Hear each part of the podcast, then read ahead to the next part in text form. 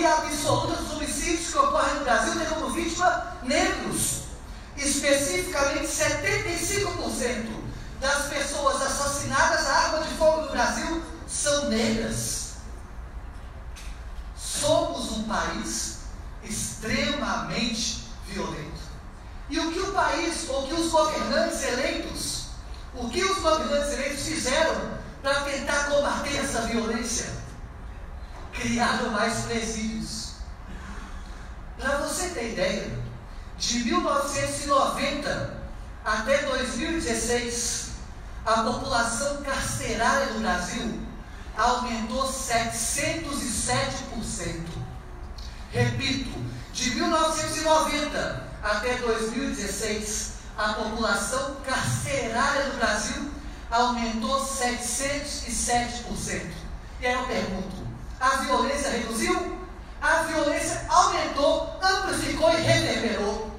Não estou aqui eu dizendo que tem que acabar com os presídios.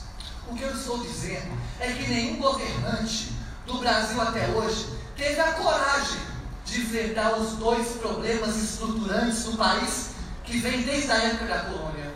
E quais são os dois problemas estruturantes? A desigualdade social, que coloca o Brasil como o oitavo país mais desigual do mundo. E não, nenhum governante combateu também a dependência externa. E isso tem sucateado cada vez mais as indústrias do Brasil com leis como a Lei Candir, que tem que ser urgentemente revogada por Minas Gerais.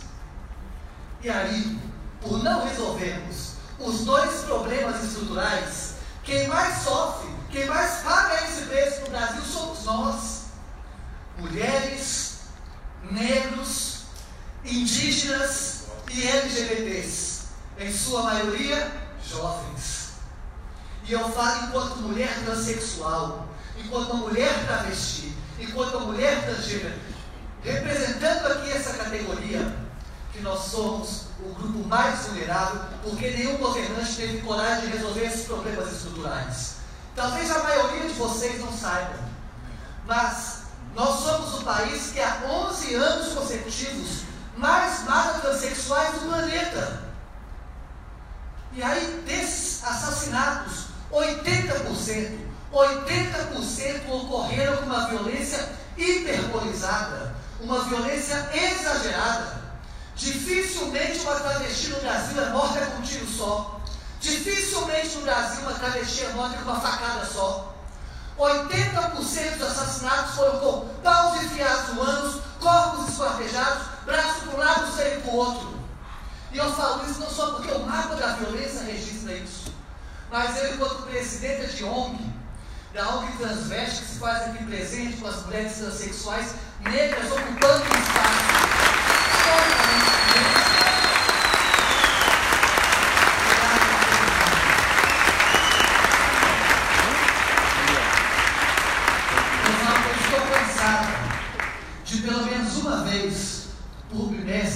Ter que a OIML reconhecer os corpos que lá aparecem. E a maioria absoluta vem assim com corpos esquartejados, paus enfiados no anos. A nossa luta é que nos matem com só. E mais, além de ser o país que mais mata transexuais do planeta, 80% dos assassinatos com violência exagerada, 83% das transexuais assassinadas eram transexuais negras que mostra uma violência interseccional no mesmo corpo casando gênero, classe e raça. E mais, durmam com esse número, porque é essa sociedade que nós estamos criando, por colocar no poder governantes covardes que não enfrentam os problemas estruturais. Durmam com esse número. Segundo o Ministério da Saúde, 41% das transexuais do Brasil com HIV. 41% das mulheres travestis transexuais com HIV. A cada duas travestis que você vir, possivelmente uma estará com HIV. 91% das transexuais não concluíram o segundo grau. Se 91% das transexuais não concluíram o segundo grau, é porque o nosso modelo educacional é um modelo falido, que é um modelo que expurga qualquer corpo que aponte uma diversidade. O nosso modelo educacional é mais uma ferramenta para privilegiar privilegiados e excluir excluídos. Por isso que não é 10%, é 91% das transexuais não concluíram o segundo grau segundo a UFMG. 90% na prostituição. 90% na prostituição. Nós convidamos as alunas da Transveste para virem aqui. A Transveste, para quem não sabe, é a ONG que eu coordeno, que oferece educação gratuita para transexuais. Mas as meninas não trabalham nesse horário. Porque o único espaço que a sociedade nos tolera é o espaço da prostituição. Nem direito ao sol nos é dado, porque dificilmente você vê uma travesti de manhã comprando pão na padaria. 90% da prostituição, 91% não concluiu o segundo grau, 80% dos assassinatos com a violência exagerada. E eu poderia ficar aqui a noite inteira falando de números que mostram que a nossa pauta nunca foi tema da direita, da esquerda ou do centro. Por isso eu decidi ano passado me candidatar. Quando eu decidi me candidatar, porque ninguém nunca colocou, teve a coragem de colocar a nossa bandeira como pauta central. Quando eu anunciei a minha candidatura, eu estava com uma blusa com quatro palavras que o cidadão de bem, com aspas, normalmente opina. Estava na minha blusa, as, estavam na minha blusa as palavras professora, travesti, lésbica e vegana. O cidadão de bem normalmente odeia essas palavras. Professora, travesti, lésbica e vegana. Quando eu postei nas minhas redes sociais essa foto, como eu anúncio a candidatura, parte da família Bolsonaro compartilhou a minha foto. E quando parte da família Bolsonaro compartilha a minha foto, o meu Instagram, em menos de uma hora, recebeu mais de 5 mil mensagens de ódio. E dessas 5 mil mensagens de ódio em uma hora, a palavra que mais aparecia era a palavra nojo. Porque é isso que a sociedade tem de nós: nojo. Por onde quer que eu passo, os olhares são de nojo. Mas eu estou acostumada com o nojo social. Estou acostumada, o problema não era esse. É que esse grupo que mobilizou o ataque começou a mandar e-mail para a escola em que eu dou aula. Eu sou professora de literatura e dou aula há 18 anos. Para muitos filhos de vocês, eu dou aula no Colégio Bertolini, que é tido como os principais colégios do Brasil. E não satisfeito com isso, esse grupo que me atacou começou a avaliar negativamente a página do Facebook do colégio que eu trabalho. Começaram a ligar para o colégio que eu trabalho pedindo minha demissão. Começaram a mobilizar manifestações na porta do colégio pedindo minha demissão. E eu sabia que possivelmente seria demitida com a minha candidatura. Mas problemas. Problemas se for necessário, eu dar um passo atrás, para as minhas companheiras darem três passos para frente, eu sempre vou fazer.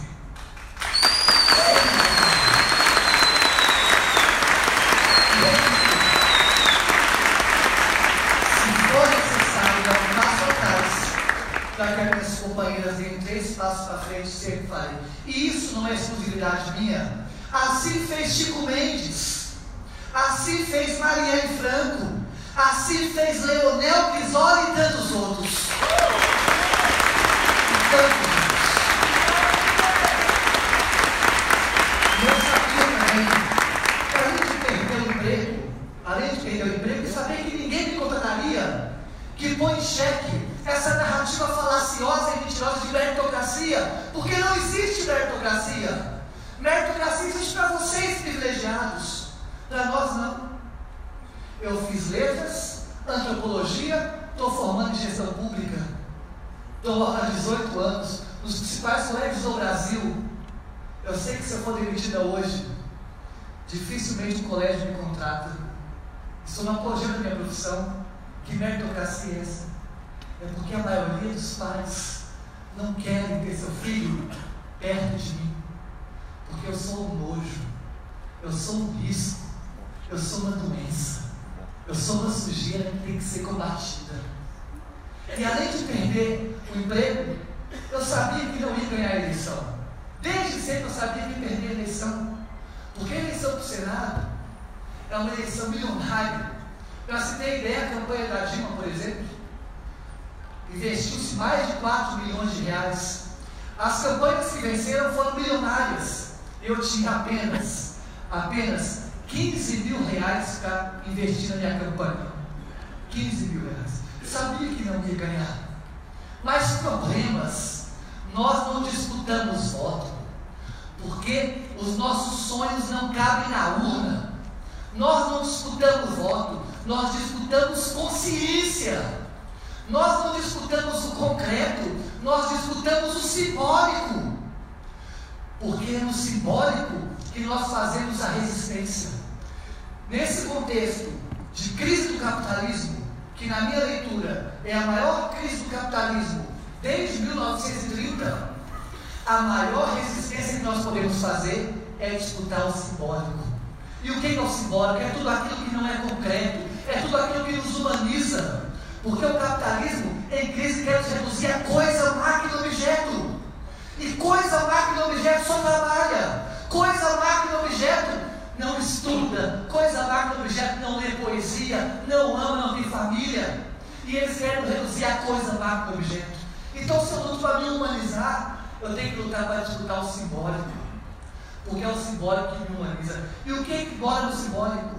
É no simbólico que mora a fé. Então, quanto mais fé você tiver, mais humano você é. É no simbólico que mora a poesia. Quanto mais poesia você lê, mais humano você é. E eu lhe pergunto: quando foi a última vez que você leu poesia? É no simbólico que mora Dom Quixote. É no simbólico que mora a consciência. E nós temos que disputar consciência. Porque são as consciências que mudam o mundo e não o voto em si. Como fala Gabriel Pensador, cantor rapper, muda, que quando a gente muda, o mundo muda com a gente. A gente muda o mundo é na mudança da mente. É a mente, a consciência mais importante. E é isso que nós disputamos. Sabia que não ia ganhar, mas a vitória que a gente queria, que era a vitória simbólica, nós conseguimos. Mesmo sem dinheiro, sem tempo, nós conseguimos no final da eleição 351 mil votos. Que quer dizer, e vou levar isso para o meu túmulo, três vezes mais votos que o Aécio Neves.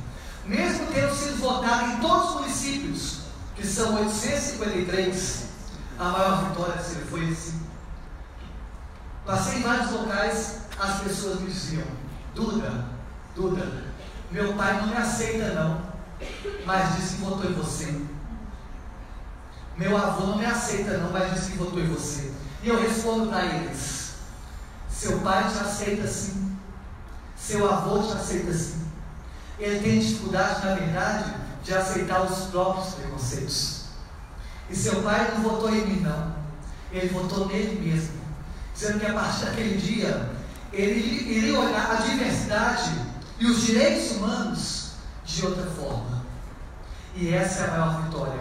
A cada 100 pessoas em Minas Gerais, três se permitiram se sentir representada numa transexual.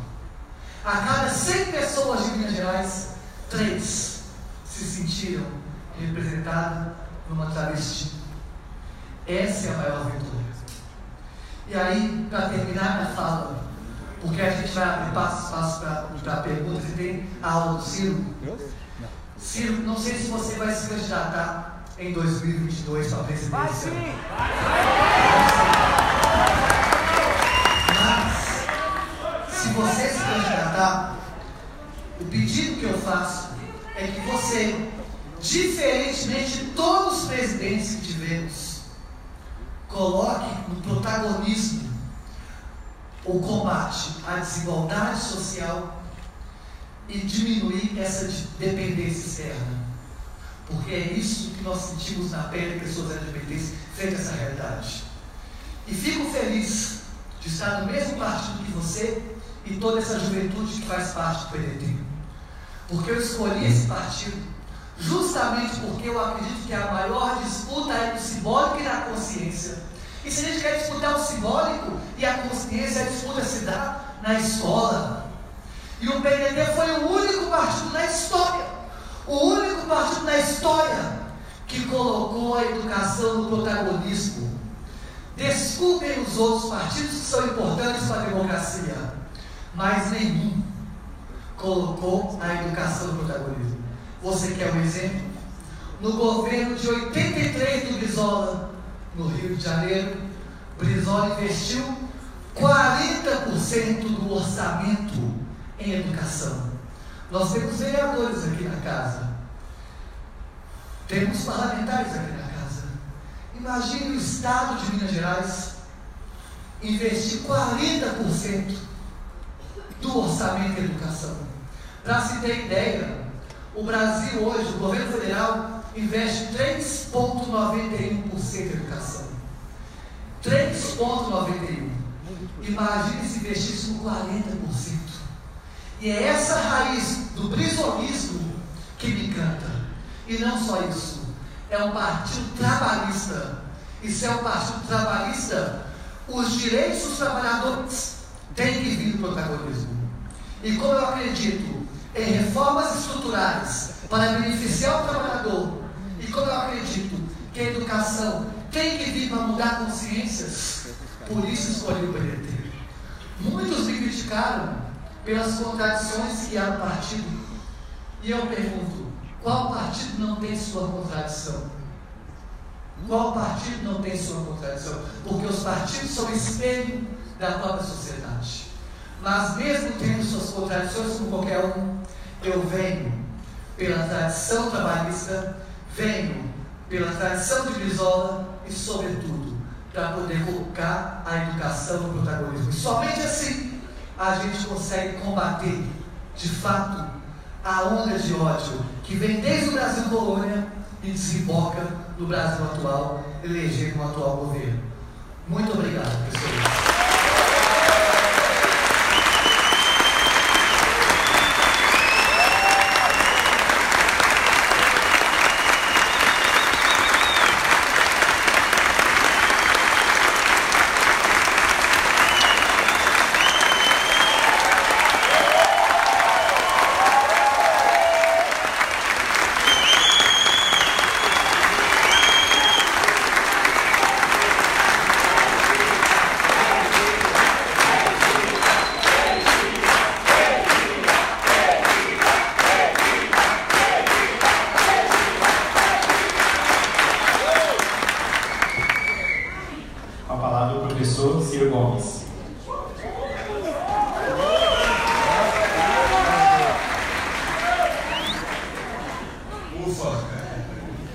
Depois favor. Linda aula, dessa expressão maravilhosa de sentimento, disputa real, do abstrato, uma visão do fato é referar.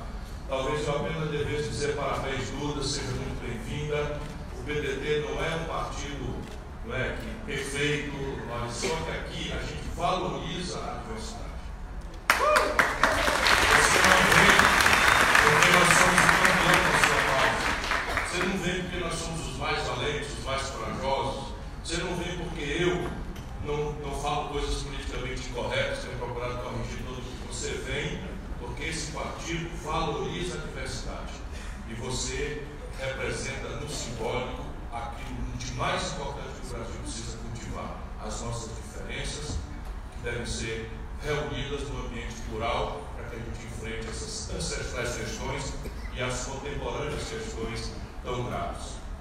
Eu quero, protocolarmente, com muita alegria, cumprimentar a professora Duda Salaberto, dizer para ela da minha alegria, da minha honra, de poder testemunhar sua decisão, dizer uma palavra muito eloquente de boas-vindas. Você não vem para ficar em fila nenhuma, você vem para sentar na mesa principal e nos ajudar a o PDT, ajudar aí Mário Elija, que aqui é o primeiro, meu amigo bom que dirige nosso partido, ah, enfim, o Bruno, que dirige nosso partido, né, a nossa Cida, que está toda hora segurando as pontas aí na organização. Aqui está a presença da direção nacional, tá aqui a Amanda, cadê ela?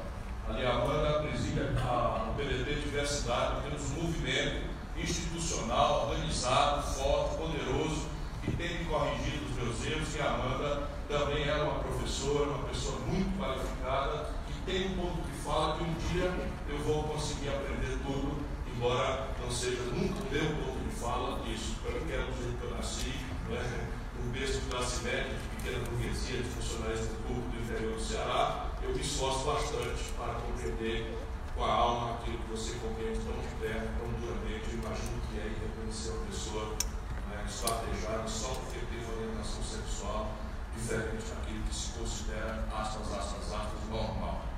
Quero cumprimentar, enfim, acho que já falei das autoridades todas, civis, militares e eclesiásticas, né?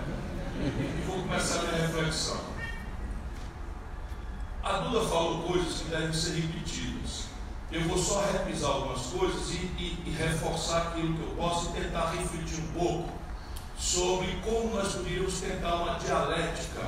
E vou discordar num ponto que é claramente correto, mas eu vou discordar para problematizar isso, nós fazemos no nosso encontro uma coisa útil de militância, nessa busca ansiosa por um ambiente mais justo no nosso país. O legado escravocrata do Brasil não é um pecadilho. O Brasil é o último país do Ocidente e assim mesmo forçado pela, pelo Império Britânico a abolir a escravidão. Foram mais de três séculos e meio de escravidão. E hoje é absolutamente viva a memória disso na desvalorização do trabalho como uma virtude da sociedade. Eu brincava sempre que um filho da classe média no Brasil, quando vai para os Estados Unidos, adora fazer um serviço comunitário qualquer e ganhar um trocado. Fazer uma calçada, tomar conta de um carro, limpar neve na porta de alguém e tal. Mas se no Brasil esse filho da classe média for convidado a fazer uma limpeza, a mesma coisa na calçada, ele pode até ir, mas vai com um chapéu esconder na cara com vergonha. Porque entre nós, pelo legado escravista, o trabalho, quanto mais simples a hierarquia da divisão do trabalho, mais é coisa de bicho e não de gente. E eu falei isso, sabe por quê? Porque o Código Civil Brasileiro chamava os escravos de semoventes, que é a categoria onde são juridicamente classificados os jumentos, os burros, os cavalos, etc. Isso está muito forte quando, por exemplo, você trans, trans, transita uma reforma trabalhista que, em cima de argumentos complexos, competitividade sistêmica da economia, a competição agressiva da China, uma série de dificuldades, então você tem uma percepção de que o Brasil não está conseguindo sobreviver na competição econômica, e aí você conserva a cunha dos juros mais exorbitantes do mundo, e a elite pede do poder político que vassalamente procura atender que os outros custos incorrentes da competição do mundo capitalista sejam depreciados. O dinheiro das políticas públicas, reforma tributária, e o dinheiro da remuneração do trabalho, previdência e reforma trabalhista. Então, quanta razão você tem, professora, em mostrar a renitência desse legado escravista no dia a dia de hoje? Depois, a dependência externa é um eixo central da reflexão que eu tenho feito há mais de 30 anos na luta brasileira. E é muito gostoso, hoje ainda na, na PUC, eu fiz uma palestra particular enchendo os ouvidos do, do Dom Joaquim, né? para ver se a CNBB, se os bispos compreendem o, o tamanho do problema brasileiro, que vamos precisar de todo mundo que tem boa fé, que tem generosidade, que tem alteridade, que tem tolerância, que tem respeito ter amor ao próximo, testemunhar e não dar goela para fora. E eu estava mostrando para ele um dos elementos que mais gravemente eu chamo a atenção, você chama a atenção com a maior simplicidade, que é a ancestral dependência externa do Brasil. Isso significa na prática o seguinte: o Brasil não manda no seu próprio nariz. Ancestralmente, hoje mais do que nunca, o Brasil está tentando cumprir uma agenda do bom moço internacional, ditada por manuais de Chicago, que não entendem a nossa vida, nem o nosso povo, nem as nossas contradições, e de qual é, é filiado medíocre o Paulo Guedes. Paulo Guedes é aluno medíocre de Chicago e parou de ler nos anos 80. Mas dali vem, né? falando certo, ele virou quando é um ganhador de dinheiro em banco. Então, dali vem a seguinte ilusão que preside toda a economia política brasileira. Se vocês bem repararem, falta dinheiro para tudo, perde-se a sociedade por todos os seus anos de sacrifício, perde-se a relativização da depreciação da infraestrutura do país, do adiamento eterno do enfrentamento de questões do século XIX, como a reforma agrária, do século XX, como a indústria e a infraestrutura, 14 milhões de famílias não têm moradia, 14 milhões de pessoas não têm moradia, por exemplo, metade dos domicílios do Brasil não tem saneamento básico. E você vai adiando tudo isso porque não tem dinheiro para nada. E como é que nós iríamos arranjar dinheiro no imaginário dessa gente que manda na economia brasileira desde sempre? O que é duro, e eu vou problematizar aqui também, é que parte importante desse período esteve sob gestão da esquerda. Mas a economia política é rigorosamente a mesma. Vamos praticar o manual do bom moço internacional, câmbio flutuante, superávit primário, né? É, é, é, lei de responsabilidade fiscal, em que toda a montanha de dinheiro para a especulação financeira é livre de qualquer controle e os investimentos que interessam ao conjunto da sociedade estão sendo reduzidos ao menor volume da história. Esse ano, e ano que vem pior, nós estamos tendo a pior execução orçamentária em educação, saúde, segurança, ciência, tecnologia, inovação, cultura, porque o obscurantismo precisa apagar a luz sobre a ciência, sobre as artes, sobre a cultura, porque só assim o caráter tosco do seu imaginário pode sobreviver. Por que nós deveríamos fazer então esse manual do almoço internacional? Porque seríamos salvos da nossa precariedade pela inversão estrangeira, pelo capital estrangeiro. Nunca houve isso, disse eu na palestra hoje de manhã, na PUC, vou repetir aqui. Nunca houve na história do mundo nenhum precedente que o país tenha sustentado seu desenvolvimento com base dinheiro dos outros. Portanto, de fato, pôr em centralidade o debate sobre a revogação ou a construção de um caminho de emancipar o Brasil da dependência orgânica que tem dos fluxos de capital é um imperativo, sem nenhuma dúvida, do Brasil que nós somos. Entretanto, eu sou um operador da política e estou tendo coragem, olhando para trás, não sei se para frente, mas não é problema de coragem, isso é porque eu vou problematizar. Eu assumi o risco de ser, de ser eleito presidente da República do Brasil.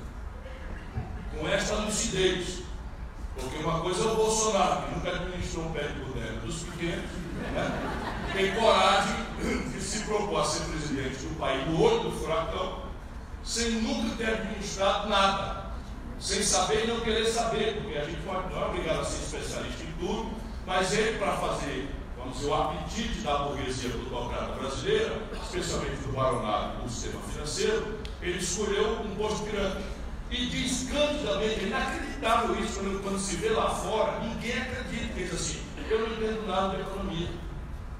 Pergunta para o Paulo Guedes.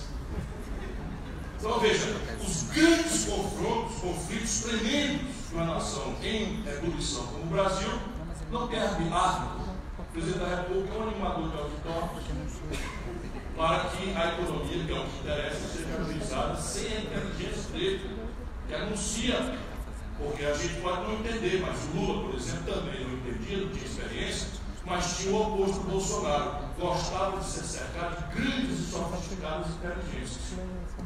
E essa é uma diferença impressionantemente importante em favor, por exemplo, da, da presidência do Lula, que também nunca tinha administrado nada. E consegue acertar mais do que erra, embora estruturalmente também não aconteceu nenhuma mudança importante do país. Podemos refletir sobre isso, eu vou me submeter às perguntas, questionamentos, ouvirei críticas, antagonismo. Fiquemos à vontade para conversar, porque não tem eleição, Né? Nós estamos aqui para a achar os caminhos para o Brasil. Lá na eleição a gente veja para as conveniências dos discursos agradários, né?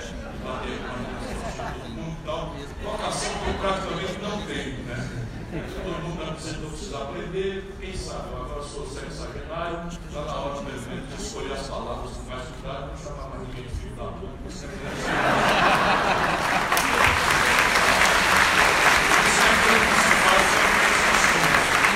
só uma brincadeira, desculpe mais uma vez, é que eu estou precisando realmente, eu estou falando menos para esse tipo de coisa. Então veja bem, a minha da política é pegar dialeticamente do aqui e agora para frente. E aí é preciso, sobre o tema que nós estamos hoje agarrados aqui, refletindo, como enfrentar, como sobreviver em tempos de ódio ao Brasil. Né? Como enfrentar isso? Resistir eu quero crer, além de todas as imensas e irrespondíveis verdades que Buda falou, eu quero crer que nós precisamos decompor um pouco a personalidade do ódio presente hoje no Brasil.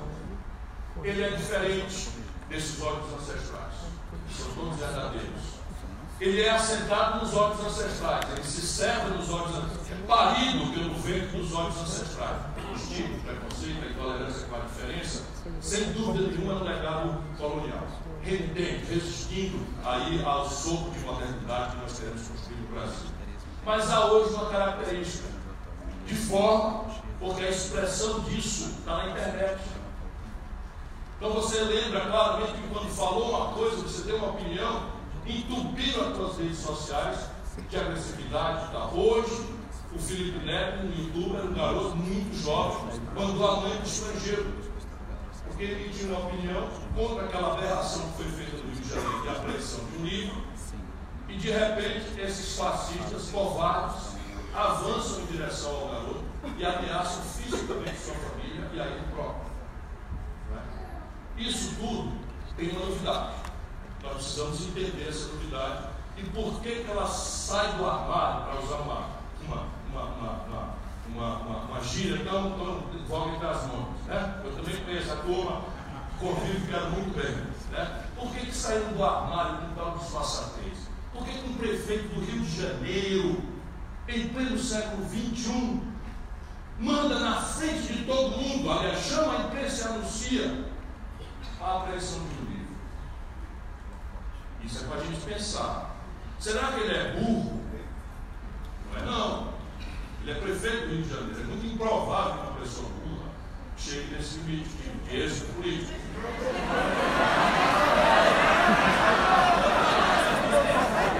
Mas você acha que o Bolsonaro é burro? Bolsonaro é despreparado, é diferente. É muito diferente. Bolsonaro interpretou de forma tosca e inescrupulosa o sentimento dominante naquelas eleições e eu passei batido com todo o meu preparo. Ah, ah, passei batido. Por quê? Porque o Bolsonaro não teve escrúpulo e sentiu que o sentimento dominante era antipetismo e partiu para cima para representar de forma muito tosca. Ele não estava sozinho nisso. Ele foi orientado por um camarada chamado Steve Bannon, que o Trump mandou para cá para comprar a presidência da República do Brasil barato. Então, só para a gente não minimizar a, o adversário, não, transformar o adversário em uma coisa menor do que ele é, senão não é sábio. É muito melhor transformar em uma coisa maior se surpreender para baixo do que imaginar o oposto. O Crivella, isso é só um exemplo, não quero falar do Crivella, quero falar de um exemplo que eu falar no Rio de Janeiro, virou uma onda violenta de agressividade petista, furibunda e tal, contra mim, não tem nada. Estou conversando uma questão. Por que, que o Crivella manda prender um livro? Eu explico para vocês. O Crivella é um prefeito do Rio de Janeiro. E ele, olhado como prefeito, que é o que ele é, ele é muito mal avaliado. Há uma antipatia destacadora contra ele. Porque o critério de olhar um prefeito é buraco da rua, a limpeza da rua, a iluminação pública, o posto de saúde, a escola, alguma iniciativa em matéria de segurança, alguma iniciativa em matéria de emprego, que são as agendas populares. Quando o povo olha para o prefeito com esse, com esse filtro, que é o correto, ele é antipatizado e já perdeu. Aí ele, auxiliado pelo Belo, isso se chama guerra híbrida. Isso é uma coisa que o mundo já está especulando, é uma coisa muito mais grave que se supõe termos de internet, a democracia representativa não está entendendo nada. Os tribunais não estão entendendo nada. A esquerda do barulho de lei não está entendendo nada. Ele faz o quê? Ele troca o universo de avaliação. O prefeito tem que ser avaliado pelas políticas da prefeitura. E nisso ele é antipatizado porque vai de mal a pior. E ele, então, orientado, ele troca deliberadamente o universo de avaliação. E ele agora passa a ser avaliado como defensor da família e dos bons costumes.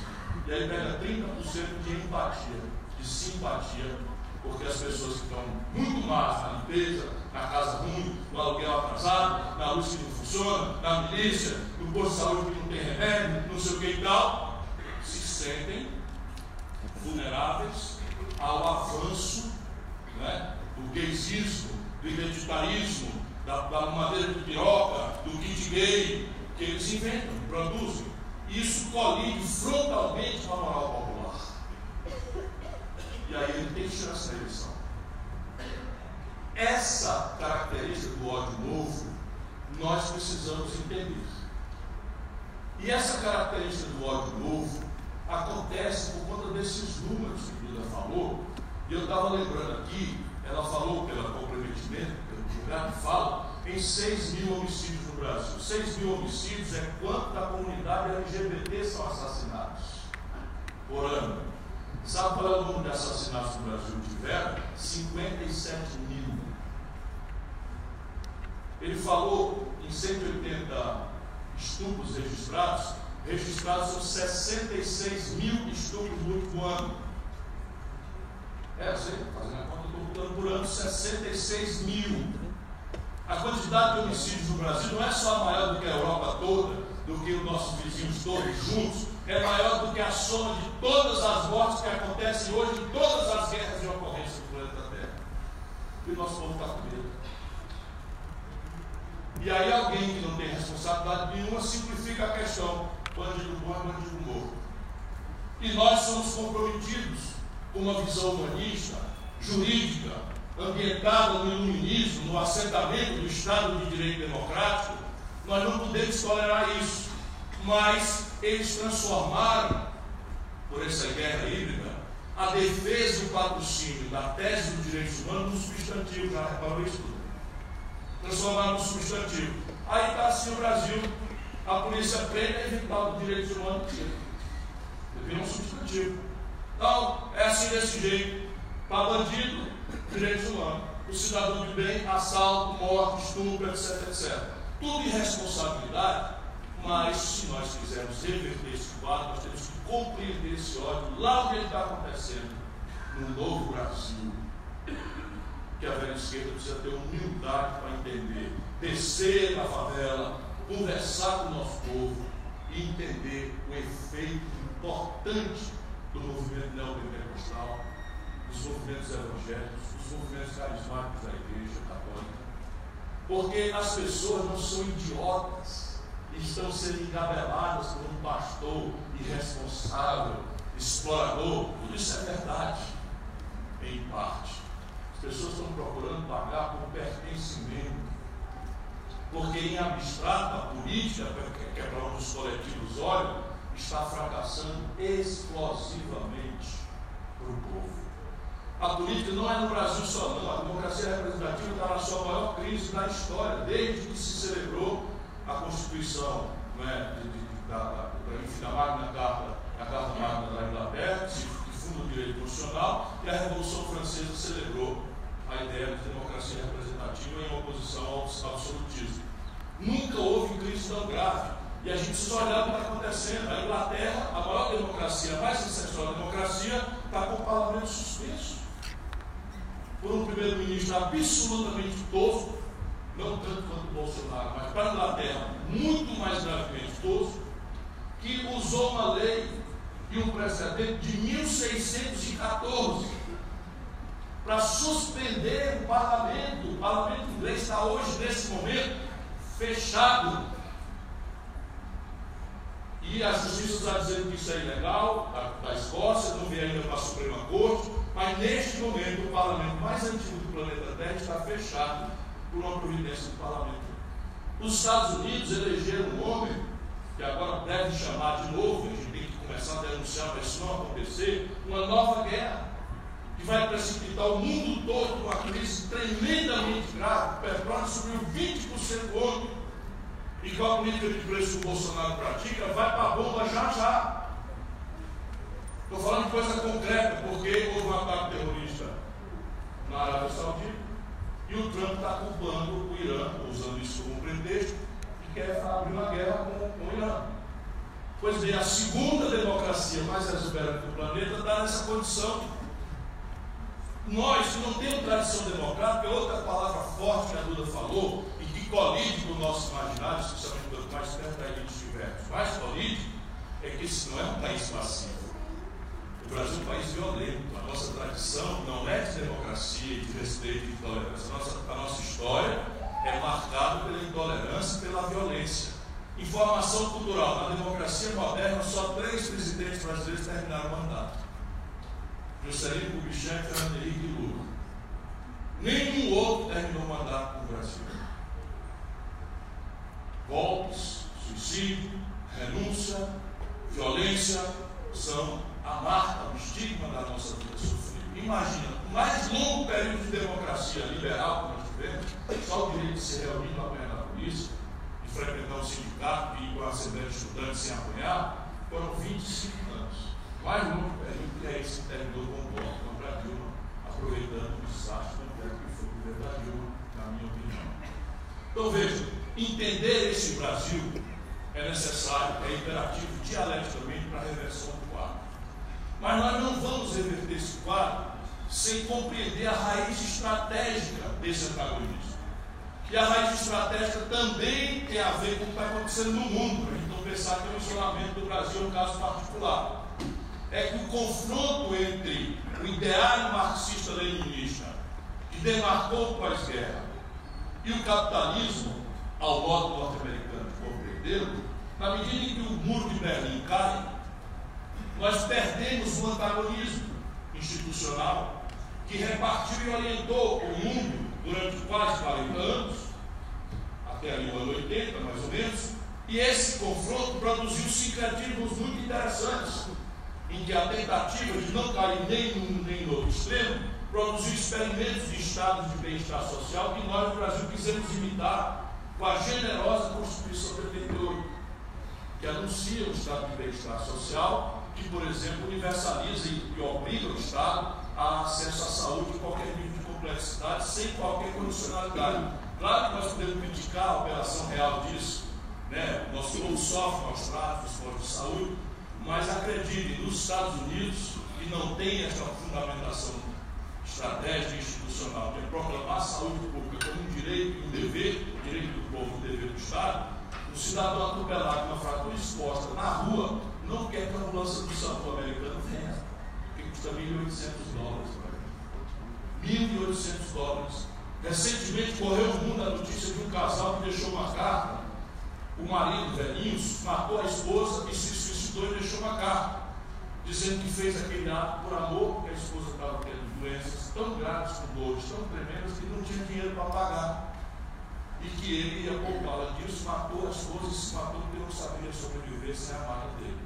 Isso circulou o mundo inteiro. Então, não é trivial, mas este anúncio também está em xeque. Essa gente que nos governa simplesmente revogou a Constituição de 88 na prática. E os operadores disso na política se desmoralizaram replicando aquilo que o mesmo experimento que desmoralizou a esquerda antiga na Europa. Qual é a questão? Morreu o socialismo real e se anunciou cinicamente o fim da história. O que é o fim da história? A democracia liberal capitalista venceu e cabe agora aos países desenvolvendo é, retardatário apenas imitar as instituições vitoriosas do Atlântico Norte, que são as instituições da Europa Ocidental e dos Estados Unidos.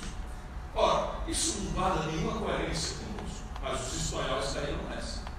E passaram a aplicar o neoliberalismo tentando humanizar. E um jovem de 30 anos, de 60, acho que 30 anos é muito jovem, um jovem de 30 anos viu na, na, na, na Espanha todo o espectro político partidário ideológico é o poder, da direita à esquerda.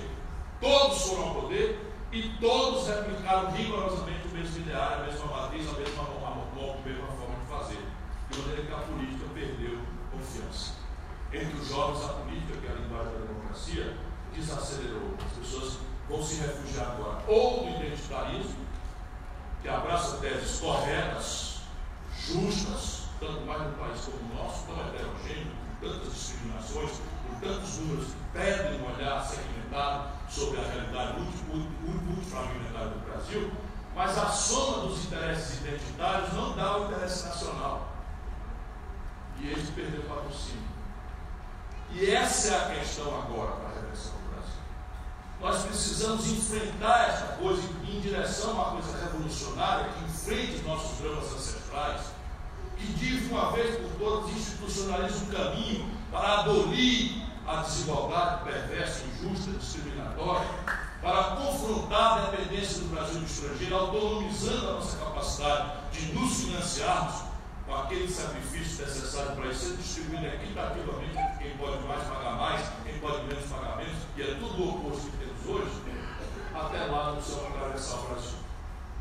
E atravessar o Brasil agora, na minha opinião, e com isso eu vou cumprir para a gente passar uma reflexão, um debate, nós precisamos, Buda, três coisas muito bem combinadas, na minha opinião. Primeiro, a ideia.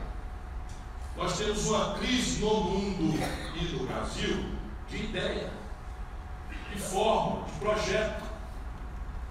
Porque a hiperindividualização da sobrevivência não vai dar em nada, em absolutamente nada. O ser humano não consegue nada coletivamente, quer dizer, individualmente, só consegue quando a gente se agrega quando a gente se estabelece comunitariamente, quando a gente se identifica como nação.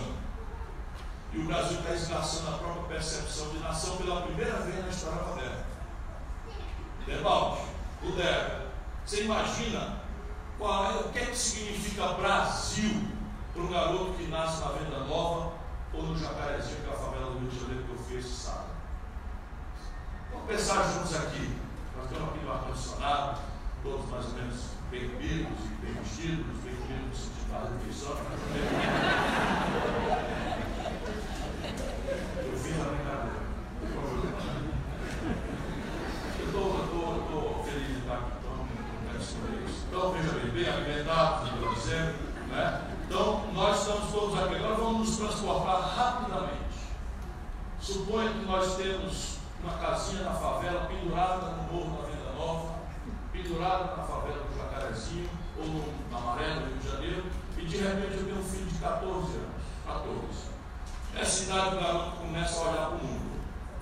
E o mundo está dizendo para ele o quê? Compre, compre, compre, compre. Você só é interessante se você tiver acesso ao bom, bonito e barato.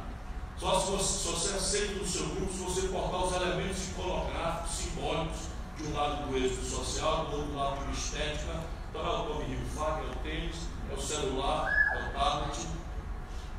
E esse garoto não tem nem terá jamais renda para isso.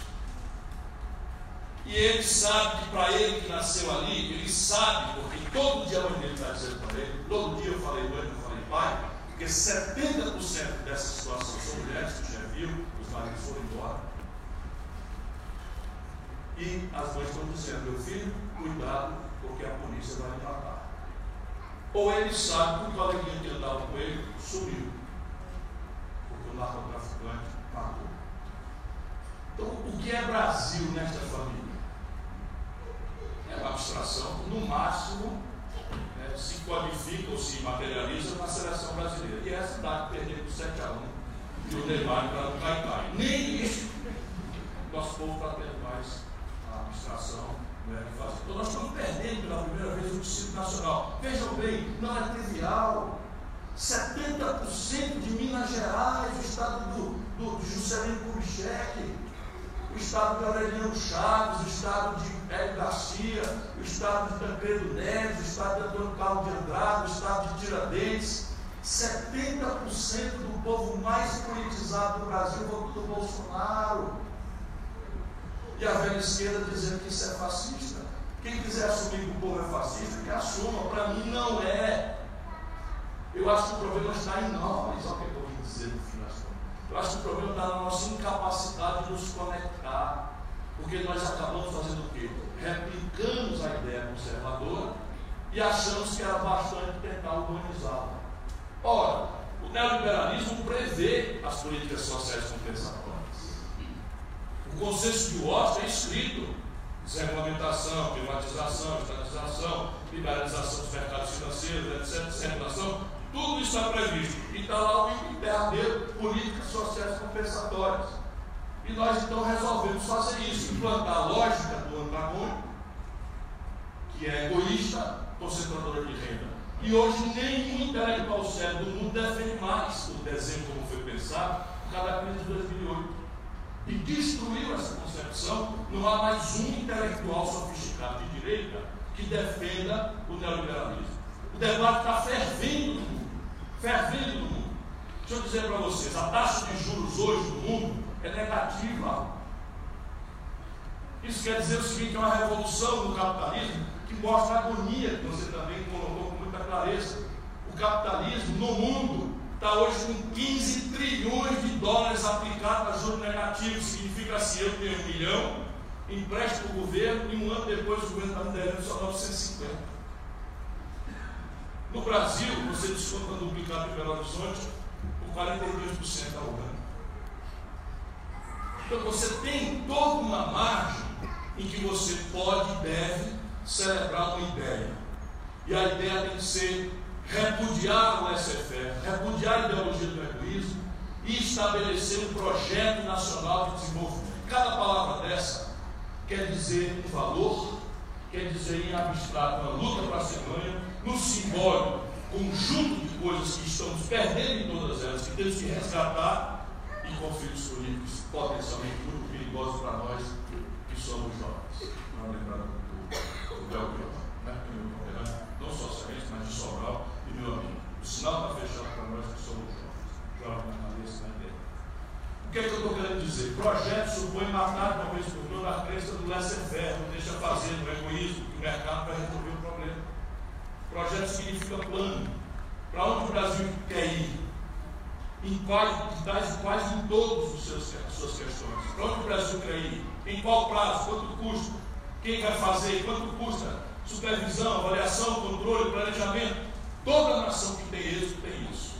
Mais ou menos explicitamente, todo mundo está fazendo. Nacional por quê?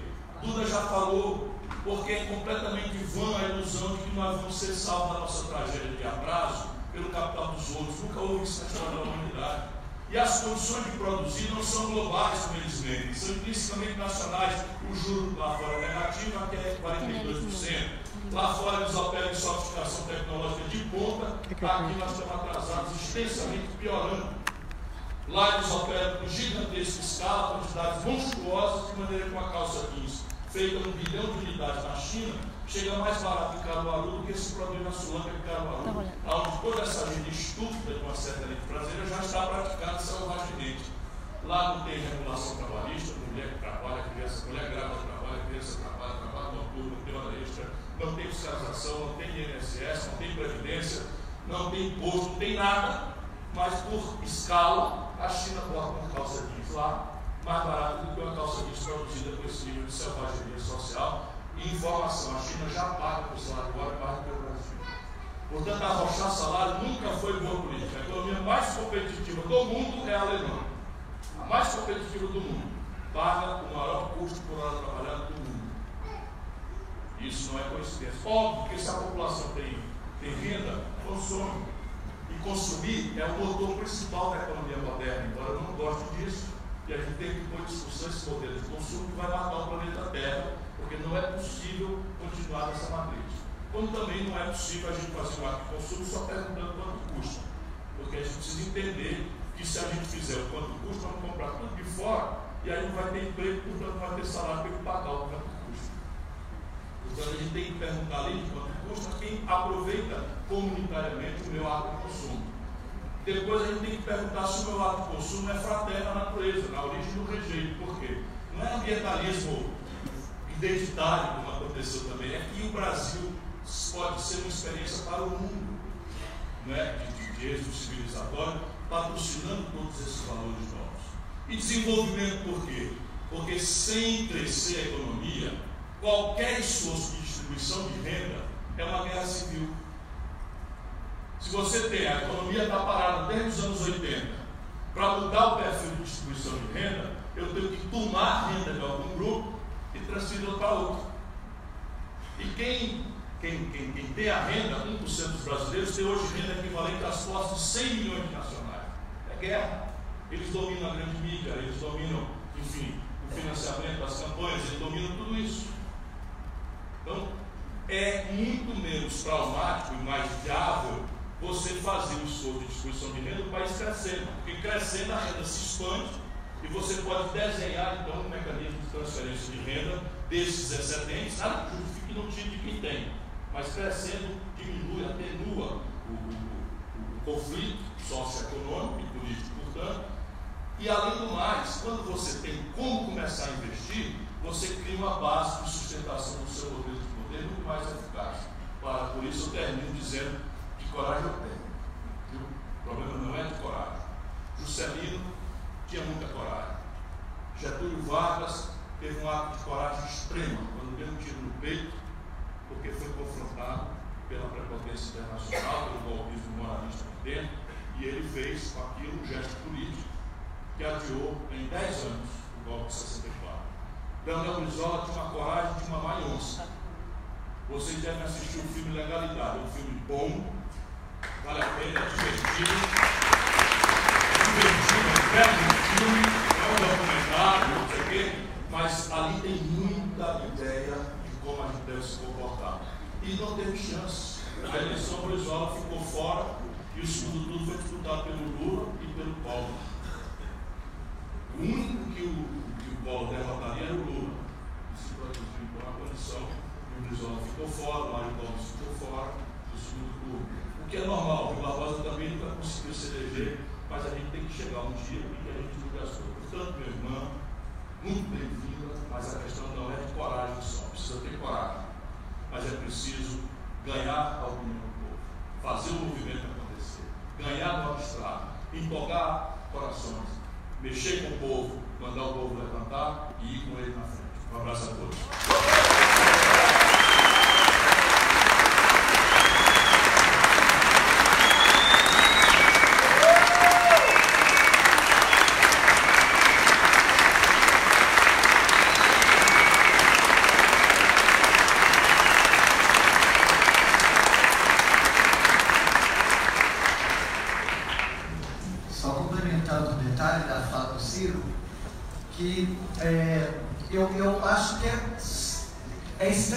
saudável e democrático o contraditório na política. A política é a arte do contraditório.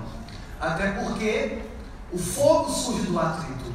E a democracia pressupõe pensamentos antagônicos que se confrontam, em que eu apresento a tese, você a antítese e chegamos à síntese. Assim se constrói política. Fora disso, é uma reprodução de autoritarismo né, que silencia qualquer possibilidade de divergência. Então, obrigado por dividir alguns pontos. E teve um ponto também da sua fala que a gente aproxima muito. E eu acho que é importante a gente buscar uma síntese nesses pensamentos que se distancia alguns pontos. Especificamente na fala identitária. É, porque o discurso hegemônico ele tende a tentar desqualificar a luta identitária. Isso ocorre sobretudo em setores progressistas, de que a luta identitária é uma luta esvaziada, porque ela não tem uma solidez de disputa no solo.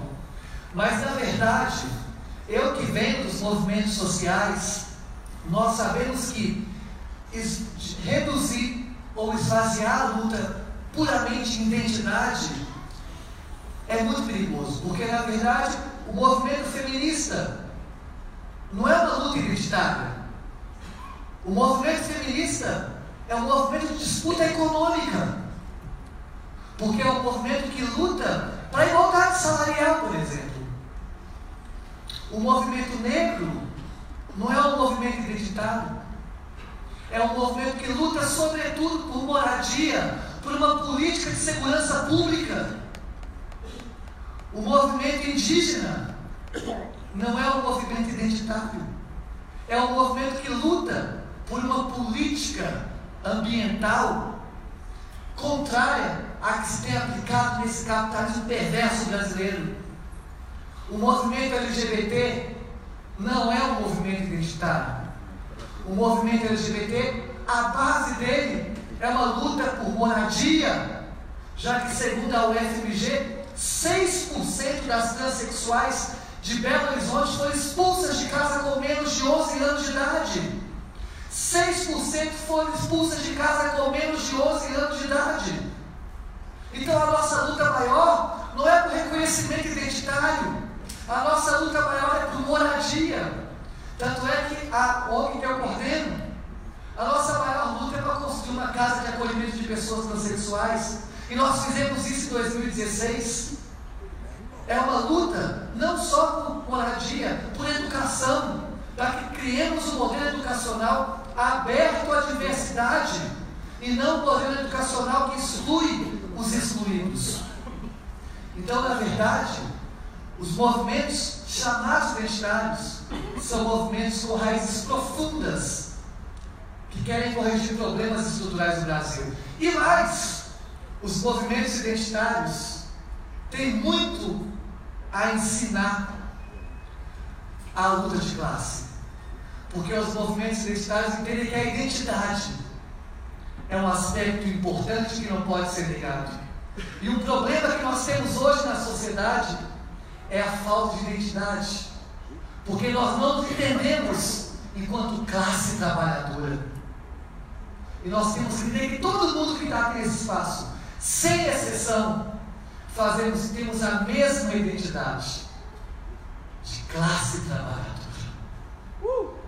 Classe trabalhadora.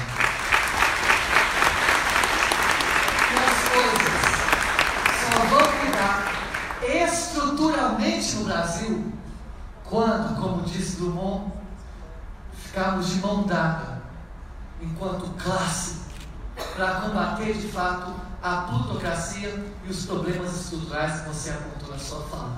Então, obrigado por divergir e vamos continuar sabendo que todos que aqui estão temos muito mais pontos a se aproximar e construir a partir, óbvio, das divergências. Uh!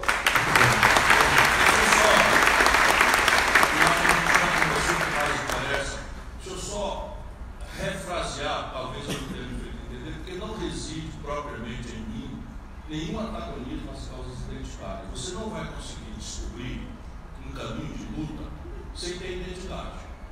Portanto, a causa identitária é absolutamente correta e legítima num país como o nosso. Ah, 70% do povo brasileiro é negro, mas a maioria não se reconhece como tal. Portanto, a questão de identidade é uma coisa muito Deixa eu ver se eu faço por dois exemplos o que, é que eu estou querendo dizer. Outro dia, eu estou aprendendo todo dia, né? e é o que eu vou continuar fazendo. Outro dia, e é muito mais do ponto de vista de um candidato majoritário que está disputando o poder no Brasil, do que um candidato a deputado que pode perfeitamente representar uma fração do Brasil com grande legitimidade, grande correção e grande utilidade cívica democrática para o país. Mas eu estou disputando a maioria do povo brasileiro. E eu não quero, vamos dizer, por, por inabilidade, por despotismo esclarecido, ou porque eu tenho o privilégio de assistir uma aula sua, ou porque eu tenho uma Amanda me dizendo todo dia as palavras corretas. Na campanha eu fui estudar concretamente como é que eu chamava. Então eu conhecia, era GLS, a minha geração. Gays, lésbicas e simpatizantes. Eu me incluí os simpatizantes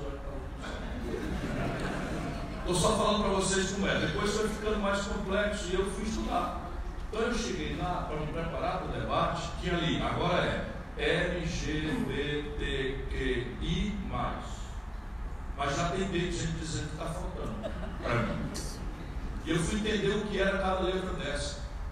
Portanto, é um aprendizado permanente. A gente ri, porque vai ter um ambiente agradável e tal, mas a realidade é que ela descreveu aqui uma tragédia.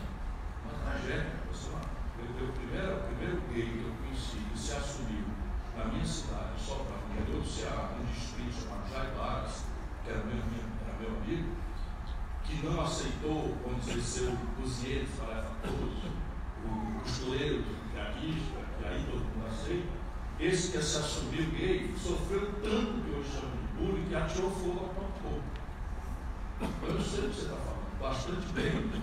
E isso me levou à exasperação, porque eu sou uma pessoa que respeito o outro. A minha formação é essa. O resto eu vou aprender, eu exercito isso na prática, enfim. Mas o que, é que eu queria dizer? Vamos lá. Eu vi um professor da USP, jurista extraordinário, dizendo o seguinte, que para ele tinha um problema aí de identidade e identitarismo. E foi uma lição que eu ouvi. Não sei se está correto, mas vou repetir porque me caiu na minha cabeça. Ele disse, quando eu era garoto negro, ele é professor top. Top, top, top. Né? Doutorado, doutorado, livro publicado e tal. E chega nos cantos, uma pergunta, ô menino, pega tudo, né? Cada tudo. Pois bem, ele disse, quando eu cresci, quando eu era garoto, eu vi o Pelé e achava aquela figura inspiradora. O negrão, camisa 10, rainhas, batendo palma, e eu disse, eu vou ser o Pelé na minha vocação. E foi muito inspirador. Depois eu comecei a conviver com os movimentos. Né? Perfeito, nós também temos os movimentos, nós somos o Partido da Avenida Nascimento. Né? Somos o Partido dos Eu um deputado federal, indígena, primeiro e talvez único que tenha sido elegido como tal índio. Né? Pois bem, e eu estou nesse partido aí, tem que honrar essas memórias todas e com muito cuidado guardar essa coisa. Mas ele disse, quando eu comecei a conviver com os movimentos, as pessoas esculhambavam o Pelé, os movimentos que defendem a etnia, a agricultura, a questão identitária do negro. Porque o Pelé nunca fez um discurso defendendo, o Pelé nunca tomou uma posição de defesa, o Pelé nunca sei o que e tal. Então eu disse, não me interessa o que o Pelé falava, ou o que o Pelé fala, não me interessa o simbólico do Pelé, o negro vitorioso, ajudado por reis e rainhas do planeta inteiro, me inspirou. Depois eu vi uma luta tremenda, por exemplo, da questão ambiental. Faz sentido, eu criei a primeira comissão de meio ambiente de uma Assembleia Legislativa no Ceará, tinha 25 anos, tenho 61, na Assembleia do Ceará. Ninguém queria saber desse assunto, eu criei. Infidel do seu primeiro presidente. Eu já era preocupado com isso. Fui eu, o autor da educação que fez a, a Jericoacoara, que muitos mineiros conhecem, ser uma área de proteção ambiental do Estado. Aqui é nossa, do Estado. Foi o Bolsonaro agora mudou na lista de privatizar. Nananina, não. Uh! Ele ao Estado do Ceará. ambiental, para mim, é uma questão que deve estar entranhada e costurando toda a compreensão de desenvolvimento. Toda. Mas no Brasil não é mais assim. Então tem a turma que é encarregada de não deixar faltar energia a preço módico. E essa é a turma do mal. E tem a turma que defende as, as populações, ou os animais, ou os biomas, ofendidos pela barragem que pode gerar energia.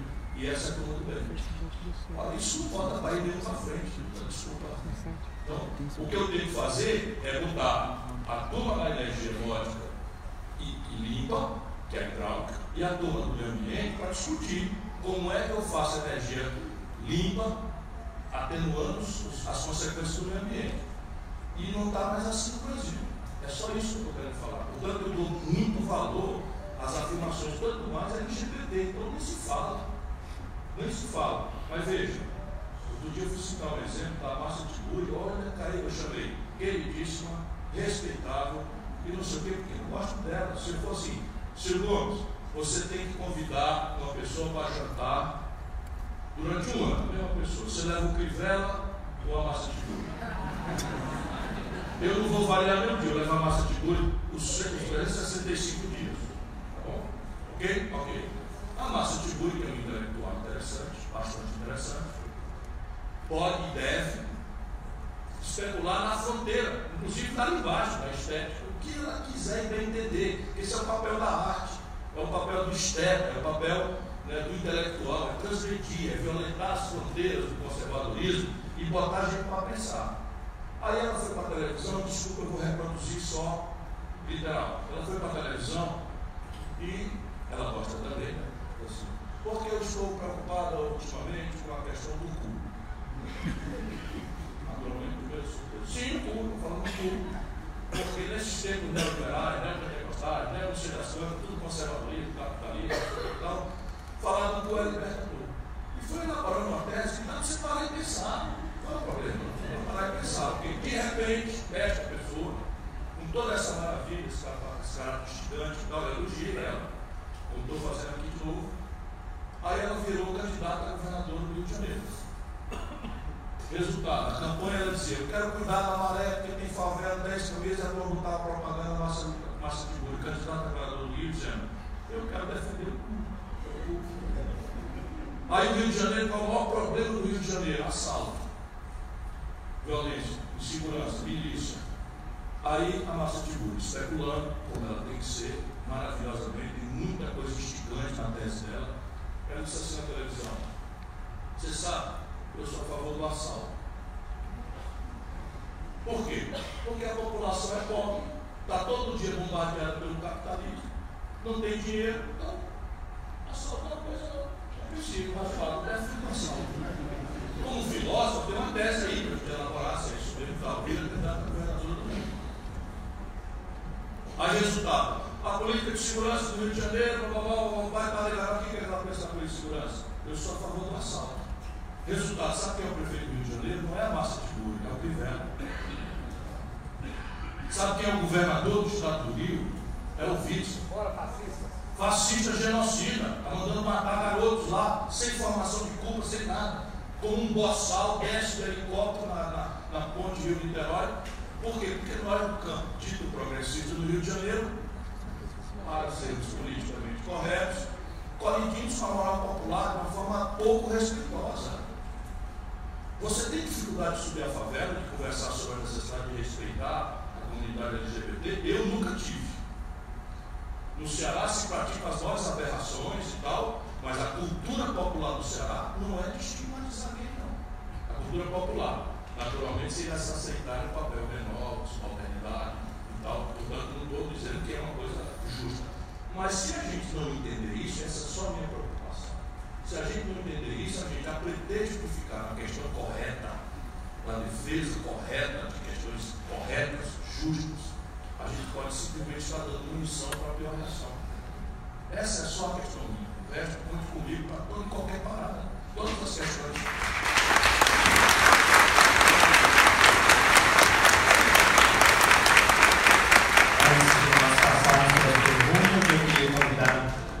Atlas Mateus, que é um jovem militante do Nossa Voz Sondagem, que vai para nós aqui dar um breve depoimento.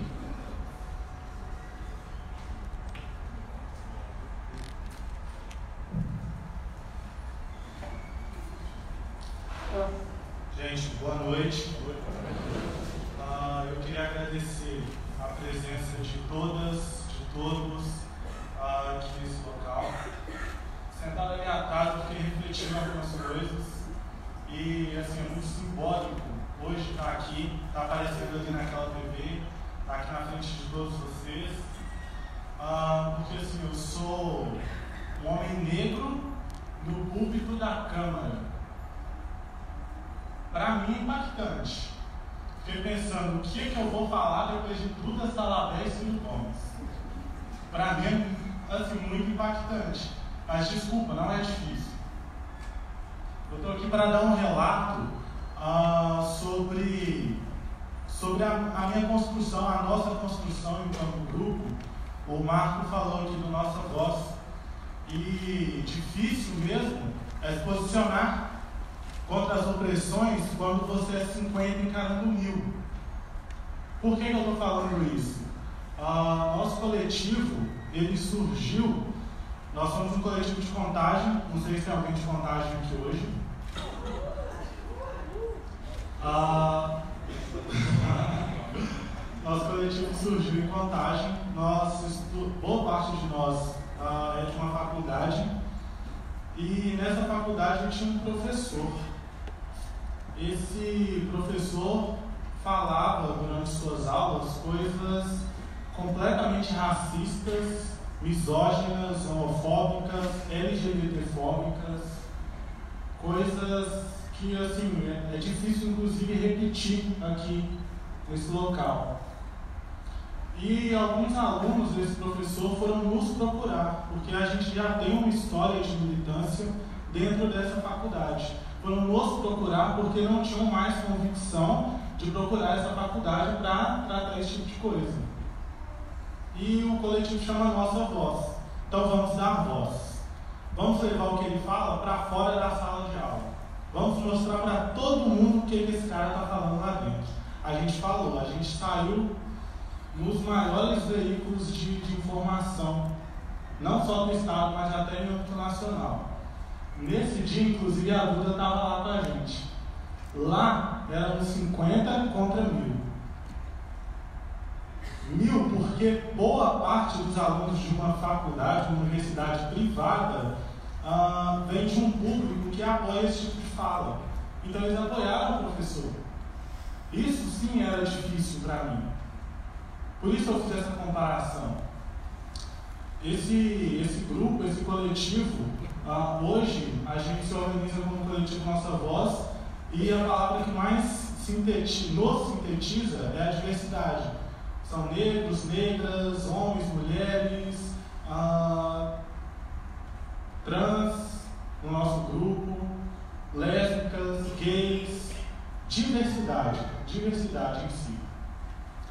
Ah, algumas pessoas, durante a campanha, o período eleitoral do ano passado, algumas inclusive de hoje, passaram pelo tema que a gente está aqui discutindo, que é como resistir em tempos de ódio. Um companheiro teve os quatro pneus do carro furado, o carro riscado com pedra, ou seja lá o que, escrito ele sim. O carro estava lotado de adesivos da Duda e do sim. Basicamente. Uma companheira foi ameaçada no ponto de ônibus com canivete. E um outro companheiro teve de mudar de campus da faculdade, faltando 45 dias para se formar. Cinco anos em uma faculdade para que nos últimos 45 dias você tenha que mudar de campo. Porque você denunciou a opressão. Isso é difícil. Isso é ameaçador. Esse grupo cresceu a gente vê muita coisa acontecendo, não só na universidade, não só contra esse professor. Ah, e assim, hoje a gente recebe demandas, a gente tem se tornado a representatividade. Nessa faculdade que nós estudamos, no primeiro semestre foram 36 casos de tentativa de suicídio. Um há duas semanas. Essa pessoa que tentou o suicídio nos procurou. Não foi procurar a faculdade, não foi procurar ajuda fora.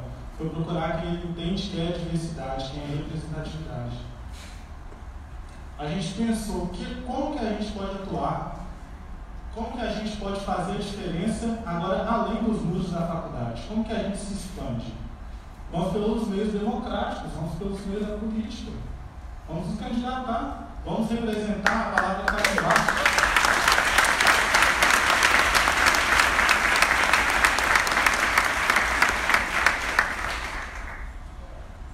candidatar, mas uma pessoa falando, olha, quero mudar o mundo, vamos candidatar. É assim que começa a política? Como que a gente tem mais força nesse momento? Por onde que a gente começa? O coletivo é nossa voz, então nós somos plurais. Nós nos juntamos, todas essas pessoas que eu falei, e decidimos fazer um modelo de candidatura coletiva pela primeira vez na cidade de Contagem. Aconteceu em outros estados do país, então a gente tirou esses exemplos. E pela primeira vez a cidade vai ter esse poder de candidatura coletiva. E de candidatura a gente vai passar um mandato coletivo.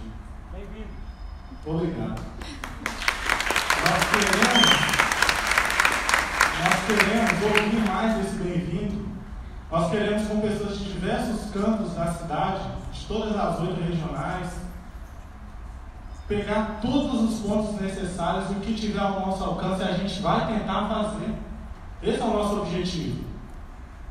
A gente já tentou lá atrás, a gente sabia que era difícil, mas a gente tinha que tentar. Vamos continuar tentando. A gente quer que com essas pessoas que sintam que a nossa voz também é a sua voz, essas pessoas nos apoiem, nós queremos que essas pessoas nos repliquem, nós queremos que essas, nós queremos que essas pessoas nos conheçam, para fazer essa diversidade chegar onde ela pode ser ouvida. Por isso a nossa voz. Esse nome é muito simbólico para nós. Então, o que estiver ao nosso alcance, a gente tenta. Não, o que não estiver, a gente tenta também. Quem sabe depois a gente falar que a gente consegue. Então, assim, eu queria agradecer. Ah, quando a gente divulgou essa informação, diversos partidos, diversos partidos mesmo, de esquerda, direita, centro, foram nos procurar porque contagem já estávamos conhecendo. E o partido que a gente escolheu foi o PDT.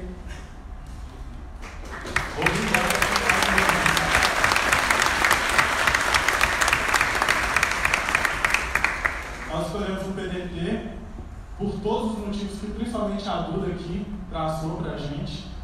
Uh, queremos agradecer isso imensamente. Uh, eu quis trazer esse relato aqui. Isso é assim, uma fração ínfima de, de todas essas opressões, de como resistir. E assim, talvez seja essa a resposta que a gente encontrou. A forma de resistir aos tempos de ódio. É a diversidade tomando os espaços. Tomando e ocupando todos os espaços e falando, vamos ocupar, vamos ouvir, querendo ou não.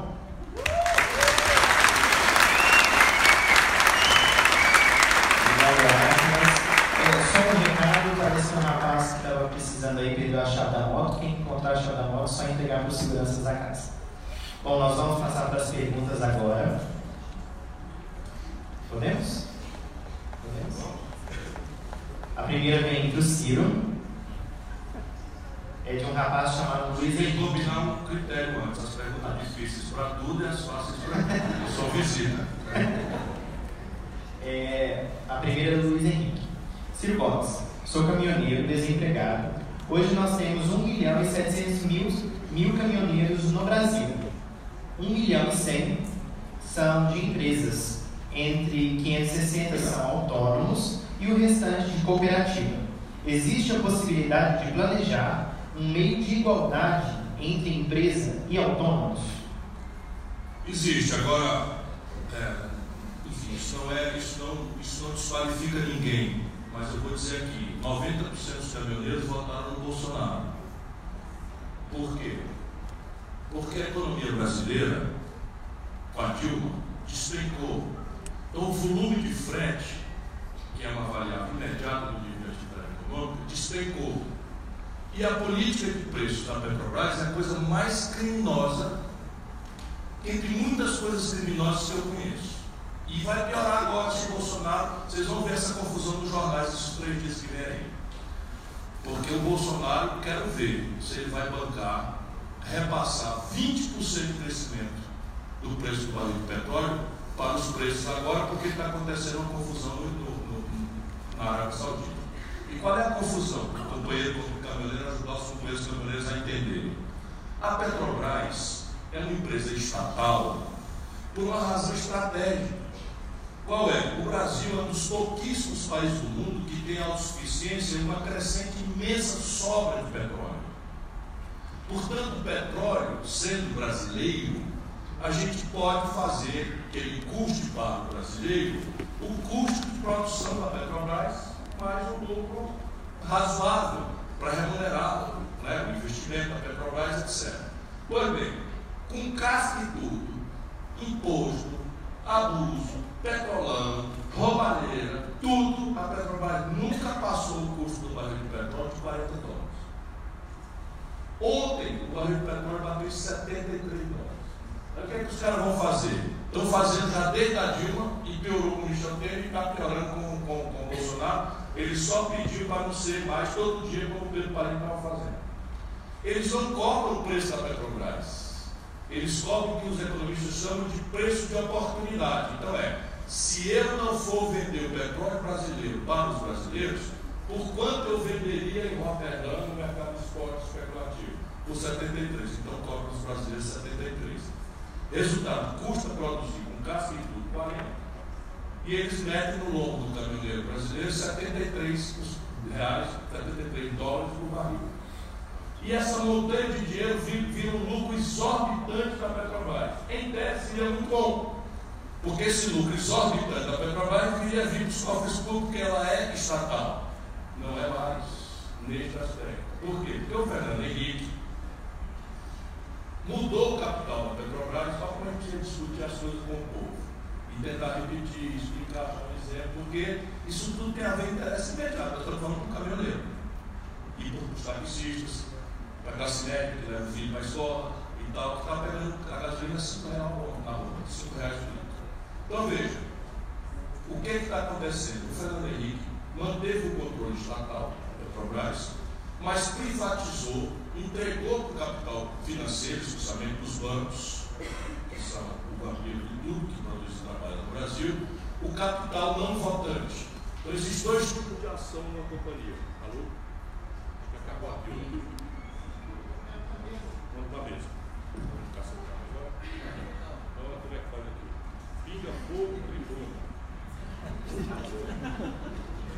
Pinga fogo, tribuna. Pinga fogo. Tá então veja, o Fernando Henrique transferiu capital não votante para, para os bancos. Então, quando a Petrobras exorbita esse lucro, ganha duas vezes o que ela deveria ganhar, esse, essa, essa segunda vez vai todo para o acionista privado. E isso eles não querem que acabe. Nós precisamos retomar a atividade econômica, como eu estava conversando aqui, para que haja carga, portanto, frete. E precisamos trocar a política de preço para a Petrobras para uma política de preço séria. Qual é? Como é que a gente cobra um saco de pipoca, de pipoqueira aí fora? é quanto custa produzir a pipoca, mas o direito das crianças, não é? Como a Petrobras na prática é um monopólio, eles estão fazendo o oposto. A Petrobras é uma, é uma joia que é uma empresa do posto ao posto. E ela ganha muito dinheiro em todas as etapas do negócio. Quando um diminui, o outro ganha mais e tal. Então ela faz a prospecção, faz a ciência e tecnologia, estão destruindo o centro de inteligência da Petrobras depois ela prospecta petróleo, foi buscar pressão para gastar bilhões de dólares de dinheiro público.